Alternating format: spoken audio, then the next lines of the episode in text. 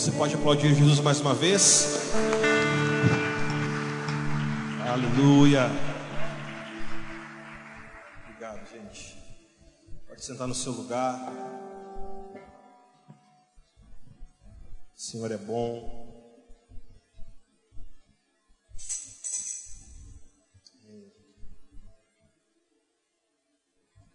Estamos muito felizes por aquilo que o Senhor tem nos permitido viver nesses dias.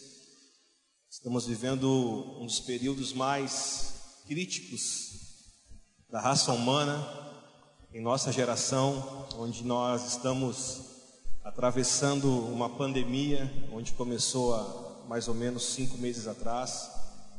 mesmo assim, é bom nós vermos que, apesar de tudo isso, nós continuamos com a nossa fé voltada para aquele que é o autor e consumador da nossa vida.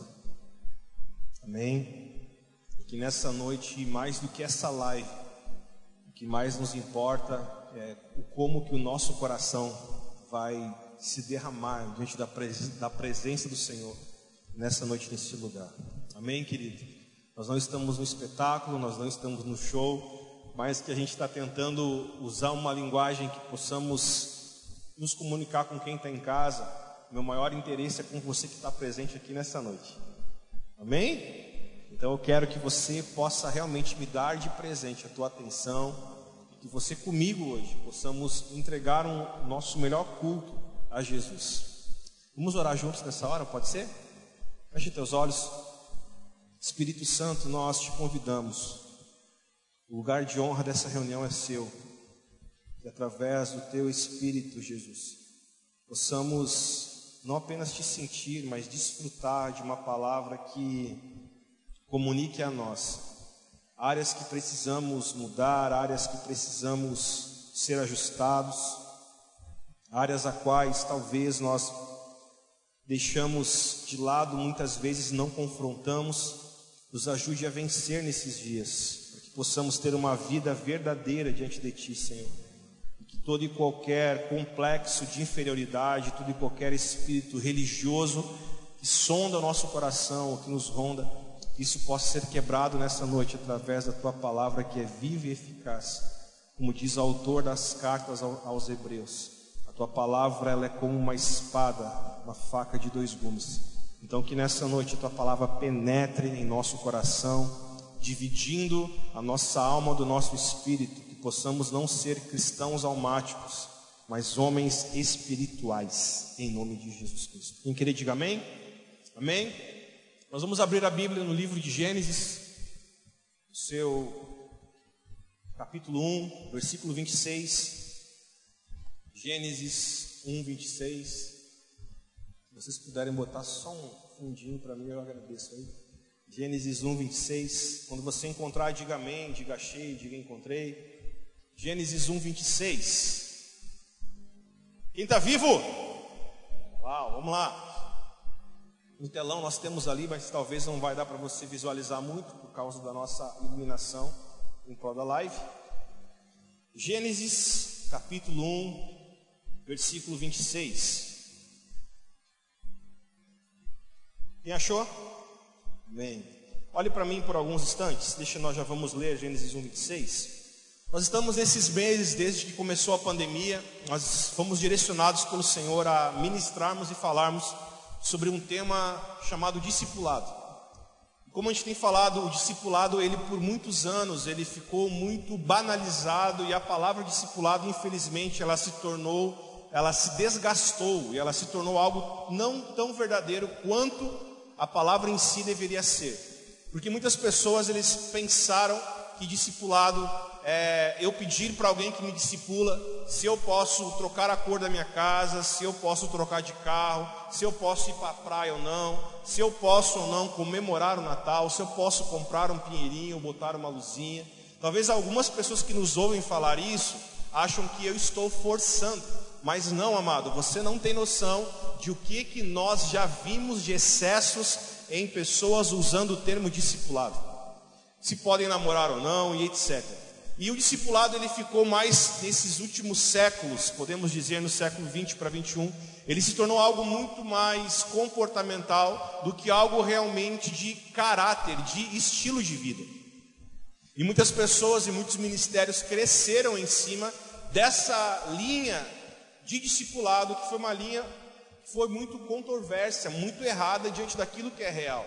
Então, quando nós vamos para as Escrituras, a palavra discípulo ela não aparece apenas no Novo Testamento, mas a palavra discípulo ela já aparece desde o Velho Testamento, aonde o que significa a palavra discípulo no Velho Testamento ela é, ela é traduzida para a palavra ben, que quer dizer filho. Então, desde o Velho Testamento, houve um profeta chamado Eliseu, e ele tinha uma escola de discipulado, uma escola de profetas, e Jesus vem agora, então, há mais de dois mil anos atrás, e forma e escolhe para si doze apóstolos, e nesse grupo de doze apóstolos se junta com ele mais de 70 discípulos, muitos deles andavam já com João, o que batizava. E Jesus então anda com esses homens e passa a caminhar com eles durante três anos e meio. E Jesus chama eles a eles abandonarem uma prática de vida e passarem agora a viver um novo estilo, não mudando os seus hábitos, mas mudando o seu caráter. Porque discipulado não tem a ver com a nossa moral, discipulado tem a ver com o nosso caráter, com aquilo que é a nossa essência. Não é sobre você fazer o que dá certo, mas é você ser transformado numa pessoa certa. Nós vivemos, infelizmente, em uma era onde nós sempre tentamos buscar aquilo que dá certo, e todo mundo quer a fórmula que possa fazer com que a minha vida dê certo.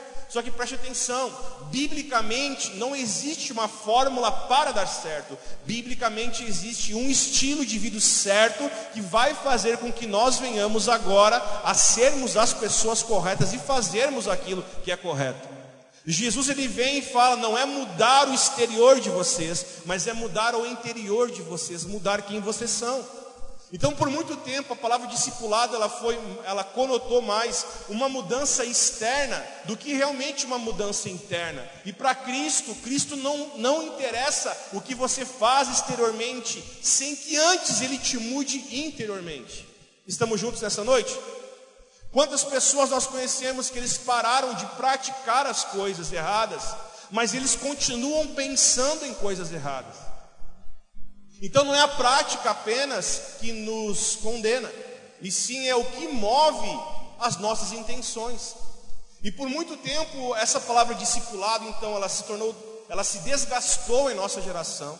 E hoje, quando nós falamos sobre sermos discípulos, muitas pessoas parecem que têm calafrios, porque eles pensam, alguém vai querer mandar na minha vida. E não é sobre isso. Discipulado é alguém que vai te levar a ter uma vida em disciplina em Cristo Jesus. E a palavra discípulo, então, ela vem da sua raiz, que é a mesma palavra para disciplina. Alguém que tenha disciplinas espirituais. E você vai ver isso no Novo Testamento inteiro, nas cartas, nos evangelhos, nas epístolas dos, dos, discípulos de Cristo. Eles nos ensinam a ter uma vida em disciplina, como nós educarmos nossos filhos, como que nós devemos tratar a nossa mulher, qual é que é o papel da mulher em relação à família, ao seu marido, aos seus filhos, como que nós devemos aconselhar as pessoas, como que nós devemos cuidar do órfão, como que nós devemos cuidar da viúva, como que nós devemos cuidar daqueles que necessitam. Então você vai ver isso que todo o Novo Testamento ele desdobra para nós em como que nós devemos ter uma vida em disciplina um estilo de vida de oração, um estilo de vida de contemplação, um estilo de vida de devoção ao Senhor, um estilo de vida de jejum, de pranto, de clamor. Nós hoje estamos aqui desde as 18 horas agora em um jejum, é uma abstinência de alimentos, e não apenas alimento, mas como uma abstinência de líquidos até amanhã às 19 horas da noite. Então, o Senhor ele nos ensina sobre termos uma vida que possa ser, que nós possamos ser o sacrifício vivo diante do Senhor. E o que tem acontecido? A palavra dessa noite que eu tenho como título para nós aqui, dentro desse tema chamado discipulado, é Como nós vencermos a religiosidade. Diga comigo, como vencer a religiosidade. Estamos juntos? Diga para o irmão do teu lado, pergunta para ele, como vencermos a religiosidade? Como que nós vamos vencer a religiosidade? Escute, a palavra religiosidade, a religiosidade ela é algo que nos impede, nos impede de vivermos uma vida em comunidade. A religiosidade é algo que nos impede nós de vivermos uma vida em comunidade. Preste atenção. Nós pensamos que a religião, muitas pessoas chegam diante de um culto como esse, diante de uma congregação, uma comunidade de fé, uma paróquia, uma igreja como a nossa, e muitos chegam aqui e perguntam: o que eu devo fazer para me tornar um cristão? Preste atenção, a primeira coisa que você deve fazer é não perguntar o que tem que fazer. A primeira pergunta que você tem que fazer para como ser um cristão é não perguntar o que fazer, e sim em quem devo me tornar. Porque nós somos acostumados e habituados a pensar que mudando as minhas práticas eu mudarei quem sou. Não, mudando quem você é, as tuas práticas vão mudar. A mudança não vem de fora para dentro, e sim a mudança vem de dentro para. Diga comigo, de dentro para fora. Isso. Então não é sobre o que você deve fazer para ser um cristão, é quem você deve se tornar. E aí o que acontece? As pessoas hoje, elas param de fazer as coisas erradas, como nós falamos anteriormente, mas elas continuam ainda tendo os pensamentos errados. E isso continua sendo um pecado. E o que acontece? Infelizmente, a nossa geração, ela tem se acometido de um espírito que impregnou no meio da igreja e parece que esse espírito não consegue sair, mas não porque o espírito não sai, mas porque as pessoas, infelizmente, não conseguem liberar essa ideologia satânica e maligna que há dentro deles, que é algo chamado religiosidade. Independente de quem você é, independente do seu perfil, independente se você é introvertido, se você é extrovertido, se você é sociável, se você é uma pessoa mais reservada, indiferente de como é o seu perfil, querido, preste atenção. Há algo na nossa alma que anseia por termos relacionamentos significativos com outras pessoas. Indiferente do seu perfil, indiferente se você é um pouco mais colérico, indiferente se você é uma pessoa um pouco mais fechada, extrovertida, introvertido, se você se relaciona fácil com as pessoas, ou se você é uma pessoa mais reservada, indiferente de como você é, todos nós temos o anseio dentro de nós por termos relacionamentos significativos com outros seres humanos. E nós desejamos conhecer outras pessoas, como também desejamos que outras pessoas venham conhecer quem nós somos de fato. E nós apreciamos amizades que possam permitir com que nós sejamos nós mesmos.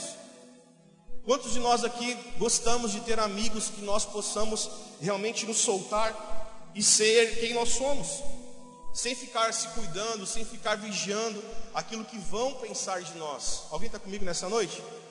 Nós, nós tendo esse encargo pastoral, essa função de pastor, por muito tempo eu quanto minha esposa, nós nos acometíamos em alguns momentos com um tipo de pessoa, porque a gente não sabia, poxa, será que ele vai entender eu sendo pastor, se eu, se eu brinco um pouco? Será que essa pessoa vai entender que eu sendo pastor, que eu gosto de, de brincar ou de ser dessa maneira? E automaticamente quando nos envolvíamos com outros irmãos, com outro grupo de pessoa, nós às vezes cuidávamos para não ser quem nós éramos. E preste atenção muito cuidado que eu estou falando. Não que nós nos tornávamos falsos, mas é que automaticamente nós nos cuidávamos um pouco mais para que aquela pessoa não viesse pensar algo de nós, porque ele ainda não nos conhecia. Está comigo nessa noite? Alguém já passou por isso ou não? Levanta a mão da banada se alguém já passou por isso tipo, perto de outros, você se cuida um pouco mais, porque você não sabe qual é que vai ser a reação dele em ver quem você é, sabe? E automaticamente o que acontece? Isso acaba sendo tóxico para nós. Isso acaba sendo um veneno, porque aí nós começamos a, nós tentamos ser alguém que nós não somos, nós tentamos travar algo que nós somos. Então o que acontece? Todos nós apreciamos verdadeiramente amizades que permitam nós ser quem nós somos. Ainda que alguns de nós nunca tenhamos encontrado uma igreja ou uma comunidade de fé que permita que nós venhamos ser quem nós somos, infelizmente tem muitas pessoas que hoje entram para uma igreja, entram para uma comunidade cristã e eles automaticamente não se abrem e não são quem eles são. E aí o que acontece? Você aqui na igreja conhece pessoas que são quietinhas, que são mais acometidas. Aí você vê o cara lá fora, o cara se solta, o cara faz festa, o cara enlouquece. Você fala, não, mas não, não pode ser. No domingo ele é quietinho, mas durante a semana ele é um, ele é um leão. Aí você fica sem entender como que essa pessoa é. Só que o que acontece? Isso acaba desenvolvendo dentro, dentro desse tipo de pessoa, acaba desenvolvendo feridas profundas, porque eles não conseguem verdadeiramente se relacionar. Agora entenda, e sendo assim, todos nós temos esse anseio dentro de nós, de nos relacionarmos com uma comunidade de fé, que nós possamos ser quem nós somos. Agora preste atenção. Mas por que que mesmo nós sabemos disso? Mesmo nós sabendo disso? Por que que mesmo nós tendo esse tipo de anseio? Por que que mesmo nós tendo esse desejo intrínseco de nós sermos quem nós somos, de querer ser quem nós somos, por que que ainda nós não conseguimos desenvolver um lugar correto e um lugar maduro para nós sermos quem nós somos. Por que, que nós não conseguimos? Por que, que muitas pessoas, infelizmente, não conseguem ter essa vida de igreja de uma forma clara, de uma forma objetiva, de uma forma transparente? Por que, que muitos ainda não conseguem alcançar esse nível de relacionamento?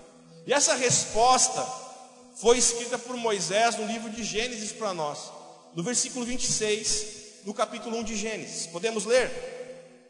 Diz assim: Também Deus disse: Façamos o homem a nossa imagem e a nossa, mais uma vez, diga comigo, disse Deus, mais alto, disse Deus: Façamos o homem a nossa imagem e a nossa semelhança. Até aqui, diga comigo, façamos o homem a nossa imagem e a nossa semelhança. Fica com a sua Bíblia aberta, olha para mim. O que acontece? O nosso Deus, que é um Deus triuno, que é, o, é um Deus em três, o Pai, o Filho e o Espírito, os três, eles, preste atenção nisso, os três revelam para nós a semelhança e a imagem de quem eles são. Deus não disse em Gênesis: Eu farei o homem à minha imagem. Ele usou no plural. Ele disse: Faremos o homem. Eu farei o homem à nossa imagem a nossa semelhança. Então preste atenção: a imagem e semelhança do homem, ela não é individual, ela é coletiva. E assim como um Deus trino, um Deus que se relaciona em três, Pai, Filho e Espírito, nós, como seres humanos, fomos feitos seres que expressam a humanidade de Deus através de um relacionamento coletivo. Agora entenda, por que e o que tem nos impedido de termos uma aliança coletiva? O que e por que e o que nos impede de vivermos um relacionamento coletivo com outros irmãos? Isso tudo é fruto, que é o primeiro ponto dessa palavra, fruto da queda do homem, fruto do pecado. Porque quando o homem pecou, quando o homem caiu no Éden e transgrediu o mandamento de Deus, o homem passou a ser um ser individual. Tanto que a primeira coisa que acontece tanto com Adão quanto com Eva é que os dois olham para si mesmo. A primeira vez que o homem olha para si, foi depois do pecado. A primeira vez que o homem parou de olhar para o próximo e passou a contemplar a si mesmo foi depois do pecado. Então, quando nós ouvimos hoje as pessoas dizerem: Ó, oh, quer saber quem você é? Olha para dentro de você. Não, dentro de você você não vai encontrar nada. Você quer saber quem você é? Olhe para Cristo. A tua identidade está em você conhecer quem Cristo é.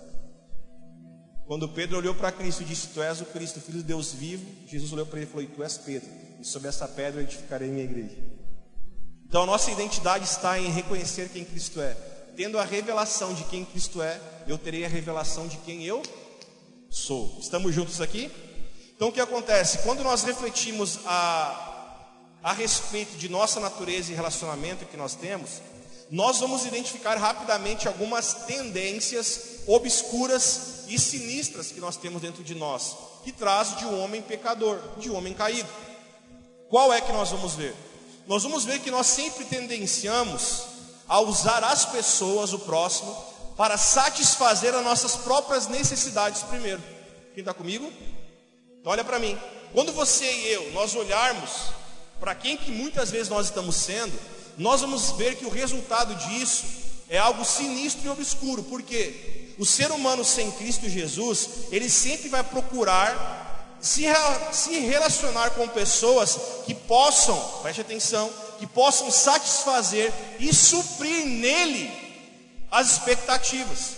Então o que acontece? Uma pessoa que vive ainda como o primeiro Adão, uma pessoa caída, que não foi regenerada por Cristo Jesus, uma pessoa que não foi regenerada por Cristo, ele vai tentar, os relacionamentos dele vai ser sempre para satisfazer o eu dele. As pessoas com quem ele se envolve, com quem, com, com quem ele tem intimidade, são pessoas que sempre vão trazer para ele um benefício. Então, preste atenção, ele não se relaciona por causa de outros, ele se relaciona por causa dele mesmo. Quem está comigo, diga estou. É onde que muitas pessoas, infelizmente, hoje, eles casam. Qual foi a palavra que eu falei? Eles casam não por amor, eles casam com medo de ficar sozinho. É onde nós vemos muitas pessoas que não é o amor que une ela com o outro, e sim é o medo de ficar só. É o medo dela não conseguir se relacionar, é o medo dela não ter alguém com ela o resto da vida. Ela casa porque quer se livrar dos pais. Ela quer casar e ter uma outra família para poder se liberar de uma realidade não tão boa. Quem está comigo? E aí o que une essa pessoa não é o amor, o que une essa pessoa é o medo.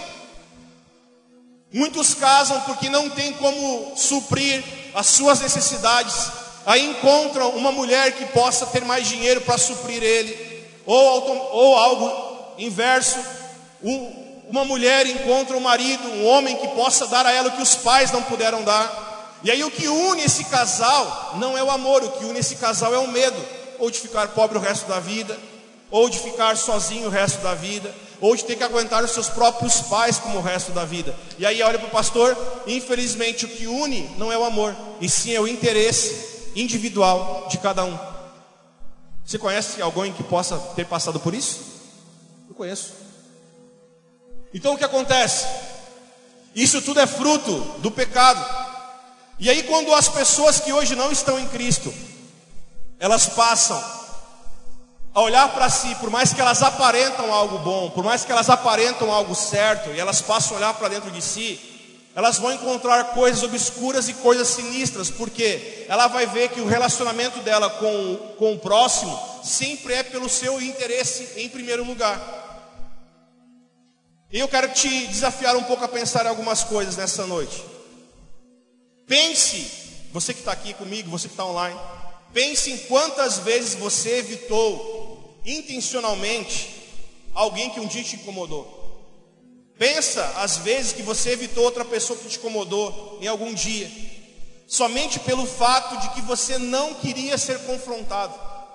Pense quantas vezes você evitou falar algo verdadeiro para alguém, porque você sabia que aquela verdade que você falaria ofenderia essa pessoa e ela poderia romper a sua amizade ela poderia levar a mal que você falar, pudesse falar, e ela poderia romper a amizade dela com você.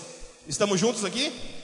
Pense nas vezes que você deixou de ser verdadeiro e falar a verdade para alguém, mas você não falou com medo de perder a tua utilidade para essa pessoa. Sabe, talvez em pessoas falar mentir para você, fofocar algo para você, você fala, não aguento mais isso, mas você, você pensa o seguinte: se eu falar que eu não quero mais ouvir, essa pessoa automaticamente não vai querer mais ter eu como como amigo. E eu vou, eu vou perder a minha utilidade para essa pessoa. Então ela passa a fazer o que é errado, sabendo que deveria fazer diferente, mas com medo de perder aquela amizade, aquela utilidade entre aspas, ela acaba não se não se relacionando, não se abrindo e não falando o que deveria fazer com medo de ser e de ficar só. Está crescendo comigo nessa noite? E essas tendências egoístas, elas revelam que algo de errado está acontecendo no meio da igreja.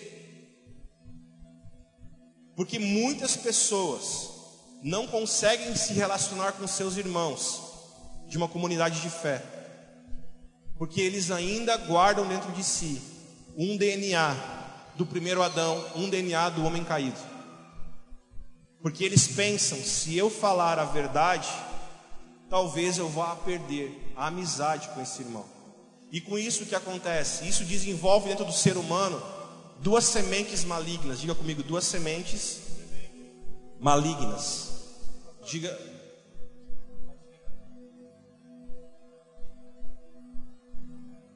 Diga comigo, duas sementes malignas. Diga assim: egoísmo. Diga mais alto para mim eu vi: egoísmo e individualismo. Diga para o irmão do seu lado: egoísmo e individualismo. Amém. Então olha para mim. Todos juntos ainda? Sim ou não? Aí o que acontece? Esse tipo de pessoa que ainda não teve a sua vida transformada e regenerada por Cristo, eles vêm de um sistema, eles vêm do mundo, porque todos nós éramos filhos das trevas, todos nós aqui, indiferente, independente, se você nasceu em ambiente cristão, em ambiente evangélico ou não, todos nós, não precisa falar isso mesmo, todos nós viemos do pecado, e a palavra fala sobre isso, todos nós estávamos condenados ao pecado. Mas Cristo veio, nos resgatou, nos regenerou. Mas entenda, Cristo resgata e regenera quem tem uma vida de arrependimento. Não são todos que se arrependem. E automaticamente muitas pessoas eles vêm para dentro de um ambiente onde Cristo está, ouçam-me, e eles não permitem que o evangelho mude eles, porque eles vêm de fora e trazem consigo as suas ideologias, eles trazem consigo a sua maneira de pensar e passam a se relacionar com a igreja, com a comunidade de fé, eles passam a se relacionar de uma forma igual. Porque eles começam a se relacionar dentro de uma comunidade de fé como essa, se relacionam com quem eles podem fofocar e mentir, com quem vai concordar com as mazelas deles, e aí é onde que acontece o que nós vemos nos dias de hoje. Não aqui em Bom Retiro, nem lá já em Venâncio, mas lá para outros lugares, Argentina, Inglaterra, aqui não. Que é o que? Que existe dentro de igrejas várias panelas. Ah, o fulano foi lá, não me convidou. O Beltrano foi lá, não me convidou. Ah, aquele ali é do grupinho do, do fulano. Aquele ali é o grupinho do pastor. Aquele ali é o grupinho da foto, se fizer um raio-x do, o saco do pastor que eles ali vão aparecer. Alguém já viu esse, esse tipo de palavra aqui ou não? Não, aqui não, no retiro não. Aí uns falam, não, aquele ali é do grupinho da pastor, não, aquele ali é o grupinho do, do irmão Aldair, aquele ali é do grupinho do irmão Josevaldo, aquele ali é o grupinho do fulano de tal, vou falar nomes fictícios, tá? Aquele ali é do, é do grupo do irmão, da irmã Bernadette, não tem irmã Bernadette aqui, né? Aí as pessoas ficam pensando, não, aquele ali não é do grupinho nosso, porque aquele ali, aquele ali não come assado o pastor no domingo nem dia. Não posso falar do pastor para ele que ele vai defender o pastor. Não, aquele ali, esse aqui eu posso, vou convidar ele para vir aqui em casa. Ó, o que, que você acha disso? Tu viu o pastor domingo? Falou sobre tal coisa. Eu não concordo com aquilo que ele falou. Eu também não concordo. Ah, o que acontece? Os relacionamentos passam a ser relacionamentos que expressam o individualismo e o egoísmo ou egocentrismo. Porque as pessoas só se relacionam com quem eles podem, preste atenção, destilar aquilo que eles são e não o que eles deveriam se tornar. E aí as pessoas tendem a achar que esse tipo de amizade é uma amizade real aonde alguém só vai ser passivo de me ouvir, mas não vai me confrontar, porque se me confronta eu não quero mais. Escute, eu prefiro ser inútil para os homens, mas ser útil para Deus. Eu prefiro agradar a Deus do que agradar a homens, como diz Pedro. Alguém está comigo? Então o que acontece? Estamos crescendo juntos aqui. A queda do homem, ela rompeu o poder que o homem tinha de relacionar-se em comunidade. A queda, o pecado, levou o homem a viver uma vida individual. E o homem a não conseguir viver uma vida de comunidade de fé, porque é difícil me relacionar com outros que pensam diferente de mim. E aí o que acontece? Preste atenção. O nosso egoísmo inerente é uma evidência daquilo que a Bíblia chama de pecado. Diga comigo, egoísmo é pecado. Agora olha para o pastor aqui. O que acontece? Quando nós ouvimos a palavra pecado, nós tendemos a pensar que o pecado é apenas um mal de um comportamento. Olha para mim. Mas o pecado ele é algo muito mais profundo do que, do que apenas ações externas. O pecado é algo muito mais profundo do que apenas algo comportamental. A Bíblia se refere a pecado muitas vezes como uma palavra chamada incredulidade.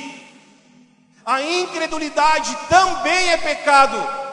As pessoas apenas tendem a pensar que pecado é apenas algo externo, que pecado é apenas algo comportamental. Preste atenção: pecado, a Bíblia também chama de algo chamado incredulidade. Então o que acontece? Em outras palavras, em vez da pessoa crer no que é verdadeiro, ela passa a dar crédito a mentiras. Ao invés dela crer naquilo que é verdadeiro, ela passa a dar crédito a mentira e as quais, obviamente, nos levam ao mau comportamento de emoções negativas. Então, a incredulidade ela se encontra na raiz do primeiro pecado da humanidade, quando Eva acreditou na mentira da serpente, ao invés de acreditar naquilo que Deus havia dito para Adão. Então, o efeito do pecado, ele não se restringe apenas ao fato de eu não crer. Diga comigo, o efeito do pecado não se restringe ao fato de eu não crer. Diga comigo, mais inclui o fato de que sem Cristo somos incapazes de crer. Olha para o pastor, eu tinha vontade de descer aqui, eu gosto de pregar perto de vocês. Não consigo mais pregar longe. Mas tenta me, me ver aí embaixo, tá? Então preste atenção, por favor. O efeito do pecado, ele não se restringe apenas em você não crer. E muitas pessoas pensam, como que eu vou. Ah, eu creio em Jesus. Só que preste atenção. Não há como você crer em Jesus sem ter Jesus. Sem Cristo, nós somos incapazes de crer. Sem Cristo, nós somos incapazes de crer. E o pecado, então, de incredulidade, o pecado na vida do homem, ele passou a nos tornar pessoas egoístas e deformou o nosso relacionamento com outras pessoas. Preste atenção.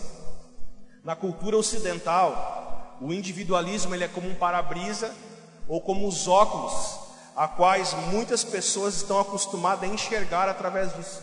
Por quê? Porque eles são individualistas e eles não são capazes de perceber que são individualistas. O maior problema de um individualista é que ele pensa que ele não é individualista. E sabe qual é que é a didática de Satanás? É fazer você pensar naquilo que você não é. Não, você nem é tão ruim assim. Aí você sempre tenta te justificar, ó, eu errei, mas eu não errei tanto quanto aquele cara. Lembra daquela história que uma vez eu contei? A família tá uma bagunça. Aí aí o camarada pensa o seguinte: ele olha para o vizinho do lado e fala: Não, minha família tá ruim, mas olha do vizinho, do vizinho tá pior. O cara separou da mulher. Olha para o meu filho, meu filho é, meu filho é bagunceiro. Meu filho não me obedece, mas olha para o filho da vizinha. O guri é drogado, o guri faz tal coisa. Aí o que acontece? A pessoa passa a se enxergar e ter de si mesmo compaixão. E de não ver que o problema dela é grande, ele sempre tenta mascarar o problema dela. Está comigo aqui ou não? Aí é o mal de muitas pessoas, que é o que? Ah, o fulano está pior do que eu, olha. Fulano está com uma doença. Eu sou todo uma doençazinha pequenininha, mas olha dele. Preste atenção. Doença grande, doença pequena continua sendo doença. Pecado grande, pecado pequeno continua sendo pecado. Vida errada grande, vida errada pequena continua sendo vida errada. Alguém está comigo? Nosso maior problema é que a gente acha que os nossos erros não são tão grandes. Preste atenção. Nenhum assaltante de banco acordou no dia seguinte e pensou: vou assaltar um banco hoje, sem que antes ele venha ter roubado uma bala do armazém, sem que antes ele venha ter pegado o troco errado, sem que antes ele venha ter pego algo que não era dele. Tudo começa com poucas coisas. O pior vazamento de uma casa não é quando a torneira arrebenta. O pior vazamento de uma casa é quando há goteiras. Por quê? De pouco em pouco você está sendo roubado e você não está vendo que está sendo roubado. Oi? Boa noite. Esse é o nosso problema. Nós achamos que os problemas que estamos enfrentando não são tão grandes. E, esses, e, esses, e esse tipo de ação, de atitude, são os piores. Porque o camarada não está vendo que está sendo completamente furtado, furtado, porque é de pouco em pouco. Está comigo? Aí o que acontece? O individualismo, então, sendo esse para-brisa, esse óculos a qual muitos hoje enxergam, só que não são capazes de perceber que são individualistas e egocêntricos, eu vou dar uma ajuda para você nesse tempo que a gente tem aqui, de nós conseguirmos ver algumas ações que nós temos, ou algumas personalidades que nós temos, de ver se você e eu somos, temos ainda o velho Adão dentro de nós, ou se nós já fomos completamente libertos por Cristo Jesus. Diga comigo, nós vamos ver como e o que expressa uma personalidade egocêntrica. Olhe para mim, primeiro ponto, diga comigo, autoconfiança. Deixa eu explicar para você um pouquinho uma pessoa que tem autoconfiança, ele está demonstrando o seu egocentrismo e a sua individualidade. Vou ler para você um pouquinho do que a psicologia fala sobre autoconfiança. Escute. O autoconfiante é a pessoa que se orgulha da sua capacidade de lidar com os seus próprios problemas e desafios sem precisar de ajuda de alguém. O autoconfiante, a pessoa que é autoconfiante, que tem autoconfiança, ele se orgulha da capacidade dele lidar com os problemas sem ajuda de ninguém e, e conseguir lidar com os problemas só. Preste atenção. O autoconfiante é a pessoa que gosta que lhe peçam ajuda, mas raramente ele pede ajuda a outras pessoas. O autoconfiante é difícil ele ser vulnerável a respeito do que se passa de verdade dentro dele porque são problemas com os quais eu devo lidar. Tipo, tudo que ele passa de problema, ele fala: não vou falar para ninguém, porque esse aqui é um problema que eu devo lidar sozinho, é um problema que eu preciso vencer sozinho. Preste atenção. O autoconfiante, ele com toda a honestidade, ele acha que não precisa de outras pessoas para crescer espiritualmente. Por quê? Porque as disciplinas espirituais a qual ele vive já são suficientes. Ele lê a Bíblia, ele estuda a Bíblia sozinho, ele ora e ele tem uma leitura teológica muito boa. Então ele não precisa de alguém para ajudar ele. Estamos juntos ainda? O autoconfiante, ele sempre se sente, se sente muito, ele sente muita dificuldade em receber presentes ou ajuda de outras pessoas sem desejar retribuir-lhes de alguma forma. Tipo, ele não sabe receber. Se alguém dá algo para ele, ele fica, estou devendo algo para você que vocês interagir mais um pouquinho. Tipo, autoconfiante fala, cara, tu me deu um presente agora, eu te devo um presente também. Ó, tu me, tu me deu uma janta agora, a próxima janta vai ser lá em casa. Tipo, eu não posso ficar com uma dívida. Não serviu para ninguém isso aqui, né? Não. Então, o autoconfiante, então, ele tem esses um, dois, três, quatro, cinco, cinco tópicos que eu desdobrei agora. Depois você pode ouvir essa live a gravação. Segunda personalidade, diga comigo, primeira, autoconfiança. Diga comigo, segunda, diga autossuficiência. Diga por mão bonito do teu lado, tira a máscara e fala para ele, autossuficiência. Isso, bota a máscara de novo. Olha para mim. Outras pessoas podem, o que é uma pessoa autossuficiente, tá? É que outras pessoas podem considerá-lo um bom cristão, mas poucas pessoas conhecem quem você é de verdade. O autossuficiente é aquela pessoa que ele se preocupa mais com a moral dele do que realmente com o caráter dele. Diga comigo, moral mais alto, gente. Moral. Diga, moral é o que os outros veem. Caráter é quem Deus vê, que eu realmente sou.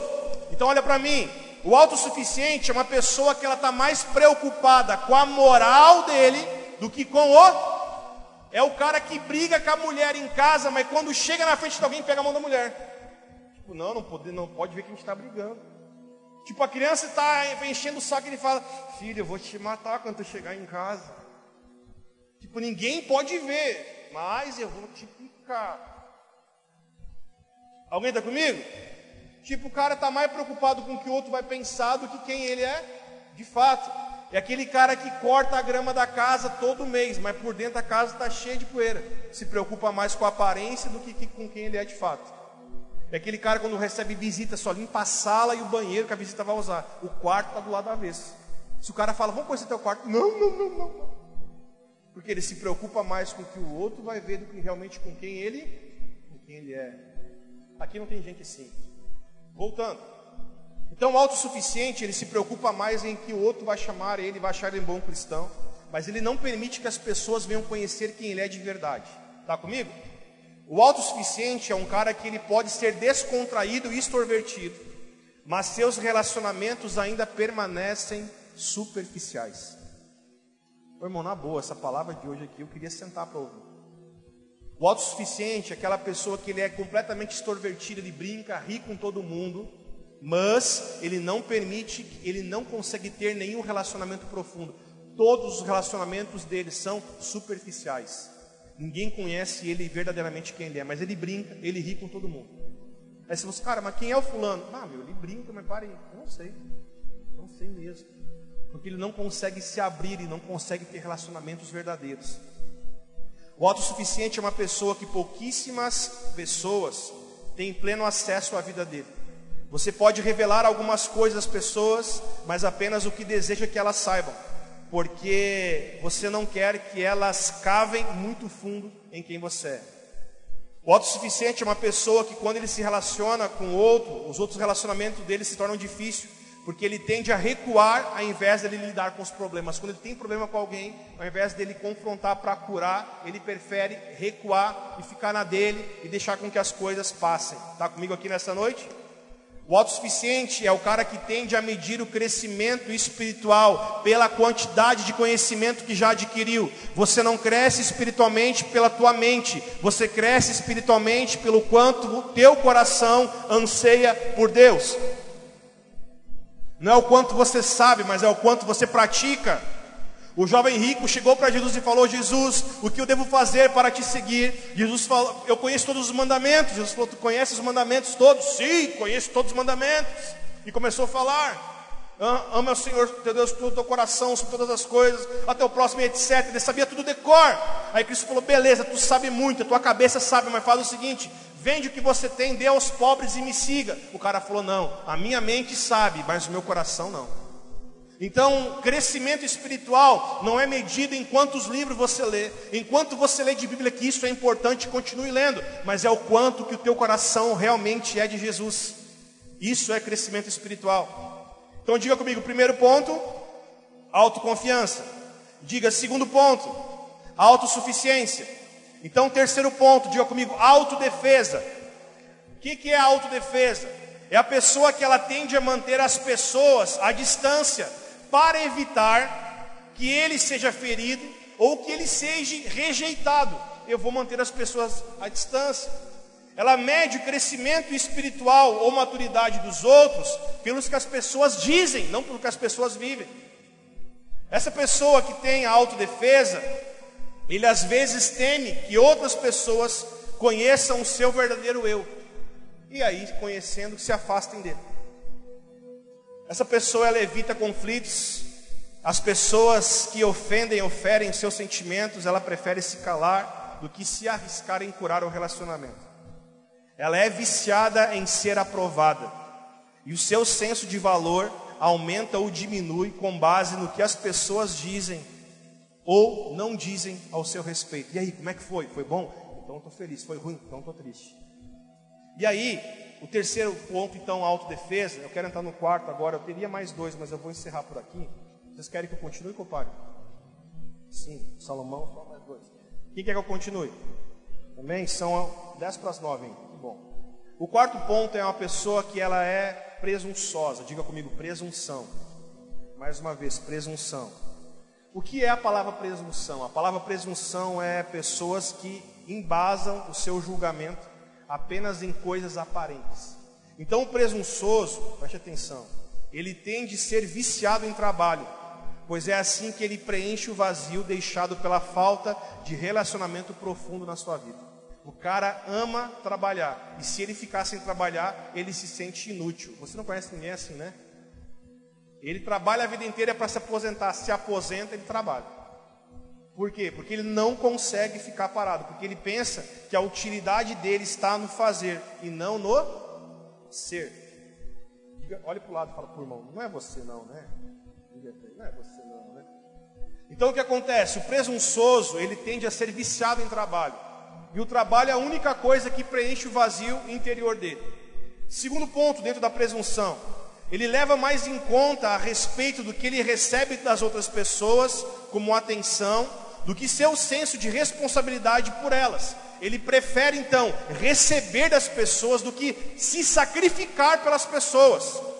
Ele se preocupa mais com o que as pessoas pensam a respeito dele e da importância que ele tem numa comunidade de fé, em, um, em uma realização que ele faz: oh, isso aqui fui eu que fiz, oh, vocês têm que valorizar porque eu que fiz isso, eu que paguei essa luz, eu que coloquei essa cruz aqui, vocês têm que me valorizar. Se não tivesse essa cruz, ninguém colocaria essa cruz. Então ele tende a valorizar a sua vida em cima daquilo que ele, daquilo que ele faz, do que realmente a importância dele numa comunidade de fé. Aí o que acontece? Ele quer que as pessoas respeitem ele pela influência que ele tem em um local e não pelo que ele é no Senhor. Último ponto de um presunçoso. Ele tende a medir o crescimento espiritual dele em cima das realizações. Olha, eu entrei aqui com uma moto, agora eu estou com uma Land Rover. Cresci espiritualmente. Irmão, nem sempre. Nem sempre. Nosso crescimento está não naquilo que nós temos, mas em quem nós estamos sendo diante de Cristo Jesus. Alguém está comigo? Diga amém, por favor. Então, o presunçoso é a pessoa que tem de medir o crescimento espiritual dele com base nas suas realizações. Isso não é crescimento espiritual. Eu vou encerrar por aqui agora com o quinto ponto. Diga comigo, vontade própria. A pessoa que tem vontade própria, ele geralmente dá preferência ao trabalho e aos hobbies dele do que as pessoas. Ele, o descanso dele é ir pescar. Hoje eu vou descansar. Não vou falar de Jesus para ninguém. Eu vou descansar hoje. Uma coisa que eu luto muito contra muitos amigos, colegas que eu tenho que são pastores, que eles falam: eu vou descansar, vou para a praia, irmão, na boa. O nosso descanso é falar em Cristo Jesus, porque isso é o nosso maior prazer. Amém? Mas amém. A pessoa que tem a vontade própria, ele gosta de manter as pessoas à sua volta mas ele não aceita conselhos e também não aceita repreensão de ninguém. Ele quer que todo mundo rodeie ele, brinque, pule, faça festa, mas não confronte ele e não dê conselho, porque você vai aconselhar, ele já sabe tudo que você vai dizer, ele já te, contra, ele já te contrapõe, porque ele sabe de tudo. Porque é uma pessoa que ele é uma pessoa que vive as suas vontades próprias. Ele gosta de manter então as, as pessoas à sua volta, e de que as pessoas não confrontem ele. Agora preste atenção. Em relação a esses cinco pontos que eu falei aqui, que são, estamos juntos? Autoconfiança, autossuficiência, autodefesa, presunção e vontade própria, está lá no telão. Pastor Fernando, o que isso tem a ver em relação à igreja? Você vai entender agora. Em relação à igreja, esse tipo de pessoa, ele costuma fazer perguntas como uma mentalidade consumista. Ele vem para uma comunidade de fé, ele vem para uma igreja, e as perguntas que, ele, que eles fazem é o seguinte: o que, que eu gosto? Como que, como que eu vou me sentir indo num culto como esse? O que, que eu ganho indo lá hoje? O que, que eu ganho me tornando um cristão? O que, que eu ganho indo na tua igreja? Porque tudo que ele pensa está vinculado a uma mentalidade consumista e não uma mentalidade regenerada por Cristo Jesus. Aonde as suas vontades, os seus objetivos recebem prioridade de acordo com a funcionalidade de cada local. E ele então age de acordo com as necessidades dele e não com as necessidades da, da comunidade de fé e da igreja a qual ele participa. Por quê? Ele pensa primeiro nele. E se ele está bem, então agora ele vai ajudar outras pessoas. Então o que acontece? As pessoas que têm essas características, autoconfiança, autossuficiência, autodefesa, presunção e vontade própria, eles tendem sempre a se relacionar primeiro pensando em em si, do que realmente pensando num bem coletivo num bem maior. Aí a gente pode agora pensar, tá, mas então como que eu vou mudar? Pastor, tu brincou, tu falou algumas coisas ali que eu me vejo. Bom, tem coisas aqui que eu também preciso mudar. A gente pensa, tá, agora, vou para o inferno por causa disso? Depende. Se você permitir que o Senhor te confronte e te mude, você é uma pessoa regenerada. Agora, se você ouviu tudo isso e ainda continua te autodefendendo, você é a pessoa a qual está sendo teu próprio juiz. Então, se você se auto-justifica, você não precisa da justiça de Deus sobre você. Porque a palavra fala que é o Senhor que nos justifica. Está comigo? Então, nesse ponto agora que entrou na humanidade, o Evangelho das Boas Novas. E a palavra as Boas Novas, então, significa o bom Evangelho, ou boas notícias. E parece que isso é um paradoxo, porque a mensagem que vem antes das Boas Novas é uma mensagem das coisas ruins. O que antecede as boas novas são as más notícias. Então preste atenção, nós primeiros, primeiro temos que entender que somos pecadores falidos, estávamos atolados na mentira, estávamos atolados no pecado, nós éramos adoradores de nós mesmos. Muitos hoje se preocupam com quem adora uma imagem, mas preste atenção, tem pessoas que adoram a si mesmas. Então nós, antes de Cristo, éramos adoradores de nós mesmos, nós éramos atolados no pecado, na vaidade, no egocentrismo, em uma pessoa autossuficiente. Só que tudo isso veio primeiro, o pecado, o erro, para que agora as boas novas nos alcancem. Então preste atenção, por causa de Cristo Jesus, todos nós que cremos em Cristo, nós agora podemos ser redimidos e regenerados por Jesus, ao ponto dos nossos pecados agora serem perdoados pelo Senhor e nós passarmos a ter a partir de agora um estilo novo de vida e de viver. Aleluia! Onde nós vamos sair de um lamaçal de pecado e de erro e passaremos a viver a partir de agora realmente a regeneração de Cristo na nossa vida, que é onde não vivo mais para mim, mas agora eu vivo por Cristo Jesus. E o meu relacionamento com Cristo na vertical vai ser transformado e vai ser revelado no meu relacionamento com os meus irmãos na horizontal. Por isso que a palavra fala: ame o Senhor teu Deus acima de tudo e ame ao próximo como não tem como eu amar o meu próximo sem que antes eu ame de verdade Deus. Estamos juntos, igreja? Por isso então que Paulo escreve em 1 Coríntios 15, 1 e 2 e Colossenses 1, 1, 23, Paulo fala que nós precisamos estar firmes e venhamos permanecer em Cristo. Então só uma maneira de nós vencermos o egocentrismo e o individualismo, que é o que? Nós estarmos firmes em Cristo e nós permanecermos firmes em Jesus. Amém? Olha para o pastor, já estou quase encerrando agora.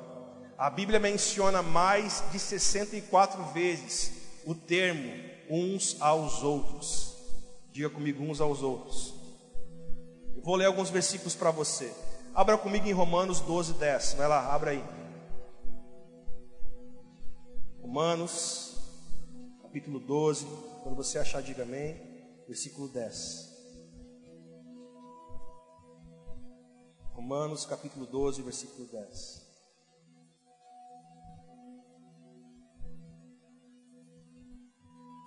Quem achou?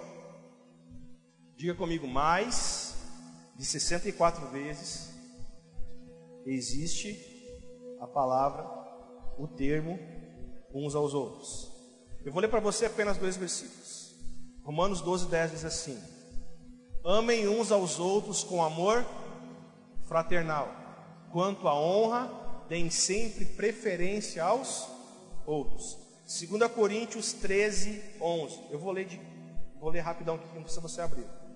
2 Coríntios 13, 11 diz assim: Consolem uns aos outros, tenham o mesmo modo de pensar, vivam em paz, e o Deus de amor e de paz estará com vocês. Último versículo que eu quero ler agora. João 13, 35. Jesus diz: Nisto todos conhecerão que vocês são os meus discípulos, se tiverem o amor uns aos. Vamos repetir esse versículo junto, diga comigo: Nisto conhecerão todos que nós somos discípulos de Jesus. Diga comigo: Como? Se nós tivermos o amor uns aos outros. Diga comigo, uns aos outros. Agora olha para o pastor, feche sua Bíblia. Então, todos esses mandamentos que Cristo nos deu, sobre amarmos uns aos outros, exortarmos uns aos outros, vivermos em comunidade com uns aos outros, todos esses mandamentos não foram dados apenas para que nós venhamos saber o que devemos fazer, Porque saber o que você deve fazer, muitos de nós sabemos. Mas esses mandamentos foram concedidos para nós, para que nós possamos aplicá-los, mesmo que quase sempre falhando em aplicar. Nós, uns aos outros, nós vamos crescer em experiências e dando graças a Deus quando nós nos juntarmos uns aos outros. Agora preste atenção. Não há como nós cumprirmos a palavra do Senhor uns aos outros se nós vivermos de forma individual. Não há como nós cumprirmos a palavra do Senhor uns aos outros se nós apenas vivermos no nosso, no nosso esconderijo, no nosso secreto, sem que a gente possa viver com outras pessoas, porque convivendo com os irmãos é onde que o nosso eu é confrontado. É onde que os nossos pecados, eles, eles vêm, eles vêm para fora. Pecados de como? Falta de paciência, incredulidade, falta de amor, falta de perseverança. Está comigo nessa noite? Aí o irmão vai lá, pisa no teu calo, você fica enraivado com ele. Por que isso? Porque Deus está permitindo que isso aconteça para revelar que ainda você precisa se tornar longânimo. A ah, fulano ouviu falando mal de mim, agora eu vou pegar por que, que você, por que Deus permitiu que você ouvisse? Para que você pudesse ser tratado ao ponto de você se tornar realmente como Cristo é. Amém? Você não é o que falam de você, você é o que Deus conhece de você. Fique em pé no seu lugar nessa noite. E sabe o que mais eu amo? Eu já estou encerrando a palavra. Acabei de receber um e-mail aqui. Vou quase encerrar. Sabe o que mais eu, eu vejo? Eu amo essa palavra e amo a palavra que Deus me deu para essa noite. Essa palavra eu estou segurando ela dentro de mim já há alguns meses. E quando o Senhor me deu ela, eu falei, cara, eu vou pregar no culto domingo. Deus falou, não, essa palavra é para, é para a live comemorativa. Porque as pessoas ainda não aprenderam a ser igreja. Eles querem fazer igreja. Preste atenção. Cristo não nos chamou para fazer igreja. Cristo nos chamou para sermos igreja. Querido, olha para o pastor, eu posso falar ainda? Fazer igreja é fácil. Você pega, aluga agora uma garagem, bota cadeira, som, pega um cara para tocar, um violão desafinado mesmo. Dá o um microfone pro cara, mete um terno nele. Ele sai, bota uma gritar. Ah! Tem igreja aí. Não, isso não é igreja. Cristo nunca nos chamou para fazer igreja. Ele nos chamou para nós sermos igreja. Os caras falam, meu Deus, tem muita igreja em Bom Retiro eu queria que fosse verdade. Ser igreja é diferente de fazer igreja.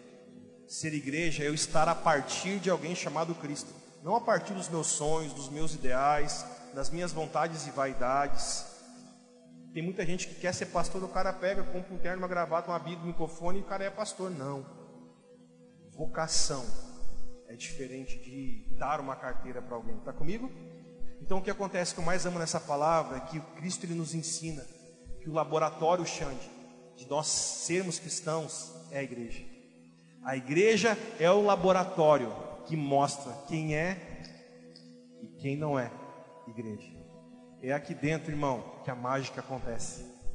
Quando você vê alguém falando, quando você vê alguém não te dando oi como você gostaria, quando você vê alguém que vem aqui, mas não vive o verdadeiro evangelho, querido, bem-vindo ao laboratório de Cristo. É aqui que ele coloca o seu povo para distinguir os que são daqueles que não são. Muitos falam, anticristo está vindo. Pois é, Paulo já dizia isso, que os anticristos, eles eram uns de nós, mas saíram do nosso meio. Está comigo? Então o anticristo não é só quem vai vir, anticristo é todo mundo que é contra Cristo.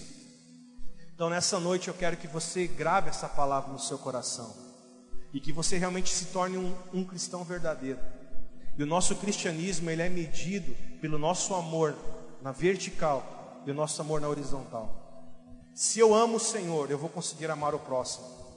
Agora o problema é que muitos dizem que amam a Deus, mas continuam odiando o seu próximo. Não tem como. O nosso amor no Senhor, ele é evidenciado pelo nosso amor coletivo. Está comigo? Confronte. Se você tem amigo de verdade, você tem que falar a verdade. Não empreste teus ouvidos para mentiras, porque incredulidade também é pecado. A Bíblia fala que incredulidade é pecado. Não há como você crer se não for a partir de Cristo. A partir de Cristo é que eu consigo crer de verdade. Está comigo? Então nós precisamos crer em Cristo Jesus. E nós vamos orar nessa noite juntos. Eu quero orar com você que está aqui.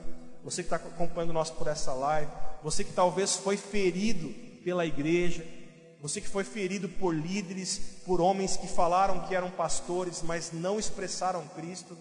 Talvez você que está aqui dentro hoje veio de uma outra comunidade cristã ou evangélica, que muitos podem ter te ferido no passado, pessoas podem ter te roubado, pessoas podem ter mentido para você. Você talvez uh, se doou em um lugar em que as pessoas não te valorizaram, mas entenda uma coisa: nunca espere recompensa do próximo, a recompensa do que você faz, se é para Deus, Ele vai te recompensar, querido.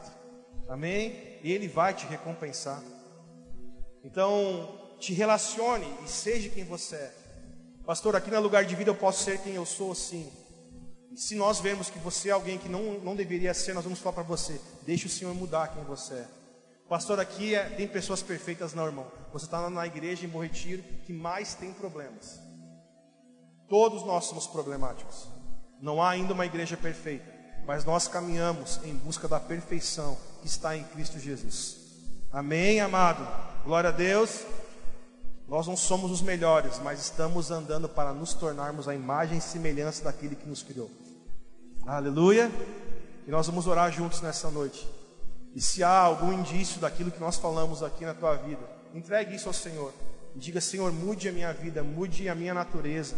Eu não quero ser mais como o primeiro Adão, eu quero ser como o segundo Adão. O primeiro Adão foi alma vivente, o segundo Adão foi espírito vivificante. Agora olha para mim, vou encerrar agora, estou falando isso já bastante vezes, né?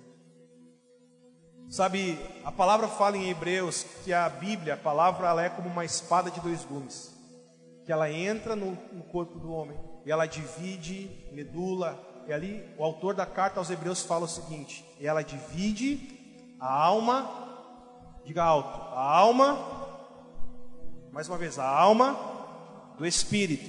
Então olha para mim, nós estamos vivendo numa era que é uma igreja almática. Igreja almática é uma igreja infantil. Porque a igreja almática ela tem que sentir. A palavra fala que o primeiro Adão foi alma vivificante. Mas a Bíblia também diz que o segundo Adão, que é Cristo, ele foi espírito. Então a igreja espiritual, a igreja madura, ela é uma igreja almática, ela é uma igreja espiritual. Paulo disse: Eu queria falar com vocês como espirituais, mas eu tenho que dar leite, porque vocês ainda são infantis, vocês ainda são, são crianças, não posso falar com vocês como espirituais. Então o que acontece? A nossa maturidade está em nós não sermos mais almáticos, e sim nós sermos espirituais. Espirituais discernem o que é espiritual. Amém? Você não precisa sentir para saber, você sabe para sentir. O problema é que muitas pessoas querem sentir. Aí eles sentem coisas erradas e acham que é o anjo. Me arrepiei todo aqui, mas talvez foi um demônio que passou perto de você. Então você não sente para saber, você sabe para sentir. Amém? Sabendo, você sabe o que está sentindo ou não. Isso é espiritual. Nós vamos orar juntos nessa noite. Estamos num culto de aniversário de 11 anos. Amém? E essa palavra é para isso, porque eu entendo profeticamente que nós estamos hoje fechando um ciclo como lugar de vida. Estamos iniciando agora um novo ciclo, uma igreja espiritual. Eu sinto isso, cara. Hoje é Yom Kippur. O Senhor está levando-nos a um ambiente de maturidade, onde nós vamos ser igreja em qualquer lugar que nós estivermos, porque é o que eu sou, não o que eu faço. Amém? Feche teus olhos, você que está na sua casa, se você puder, vamos orar juntos. Senhor, grato nós somos a Ti por essa palavra e por esse tempo. Senhor, que tudo aquilo que o Senhor ministrou aos nossos corações venha realmente nos trazer vida e uma vida com abundância.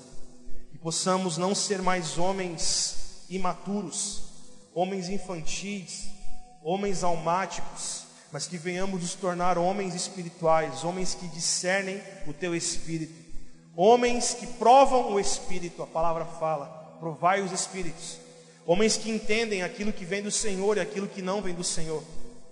E que possamos entender como você falou, Cristo, a qual o apóstolo João escreveu no seu evangelho. Nisto nós seremos conhecidos que somos teus discípulos, se nós tivermos o amor uns aos outros. Que possamos cumprir, Senhor, os mandamentos que o Senhor disse, e que possamos entender que estamos no teu laboratório nesses dias, aonde através do arrependimento e através da fé, o Espírito Santo ele nos transforma. Através de uma vida em comunidade de fé, é onde que nós aprendemos a depender da tua graça, é onde que nós aprendemos, Senhor, a ser experimentados pelo poder transformador do evangelho das boas novas. É numa comunidade de fé como essa em que o evangelho das boas novas, através do Espírito Santo da palavra, nos transforma de novo a tua imagem, a tua semelhança. Que teu evangelho passe a nos alcançar, não o evangelho de autoajuda, mas o evangelho da ajuda que vem do alto. Nós declaramos isso nessa noite, nessa comunidade de fé chamada Lugar de Vida e nas igrejas que há nessa cidade, nessa região, nesse estado. Nós abençoamos que a tua verdadeira igreja se levante nesses dias como uma igreja relevante e madura diante de uma sociedade, não apenas uma igreja triunfante, mas uma igreja relevante em nome do teu filho, Deus, chamado Jesus Cristo. Quem crê, diga amém. Aplauda o Senhor nessa noite. Uh! Aleluia! Uau! Deus é bom! Deus é bom! Deus é bom! Amém, querido? Glória a Deus! Sabe, isso para mim é algo que me encoraja, porque nós não temos que vir a uma igreja para ouvir uma mensagem triunfalista. Nós precisamos nos tornar igreja para sermos e ouvirmos uma mensagem relevante. Talvez você que entrou aqui pela primeira vez hoje, você fala: Meu Deus, por que, que falou tanta coisa que talvez doeu em mim? Eu queria ter entrado e ter ouvido que é o dia da minha vitória, que é o dia da minha bênção, que é o dia do não sei o que. Você entende que através disso, muitos revelam que o Deus dele é eles. Eu fui no culto hoje e não me arrepiei. Tu é o Deus desse culto? Não. Eu fui no culto hoje e me senti mal. Tu não é o Deus desse culto. O Deus desse culto continua sendo Abba Pai, continua sendo Jesus Cristo. Amém? Tem uma frase que diz né, que não existe culto ruim, existe os ruins de culto, né? Então, cara, não é sobre nós. Você não tem que vir aqui para receber uma bênção, você tem que vir aqui para confessar o maior abençoador de todos. Eu tenho falado isso aqui no lugar de vida. Eu não vou, não, você não veio para receber bênção, você não veio para receber vitória, você veio para se tornar um vencedor, você veio para se tornar um abençoador, amém? Chega de você ser o dadá, como dizem provérbios, né? Que a sanguessuga tem duas filhas, dadá, não. Nós viemos aqui para nos para sermos transformados em uma pessoa relevante para essa geração. Amém? Amo você. Obrigado por estar aqui.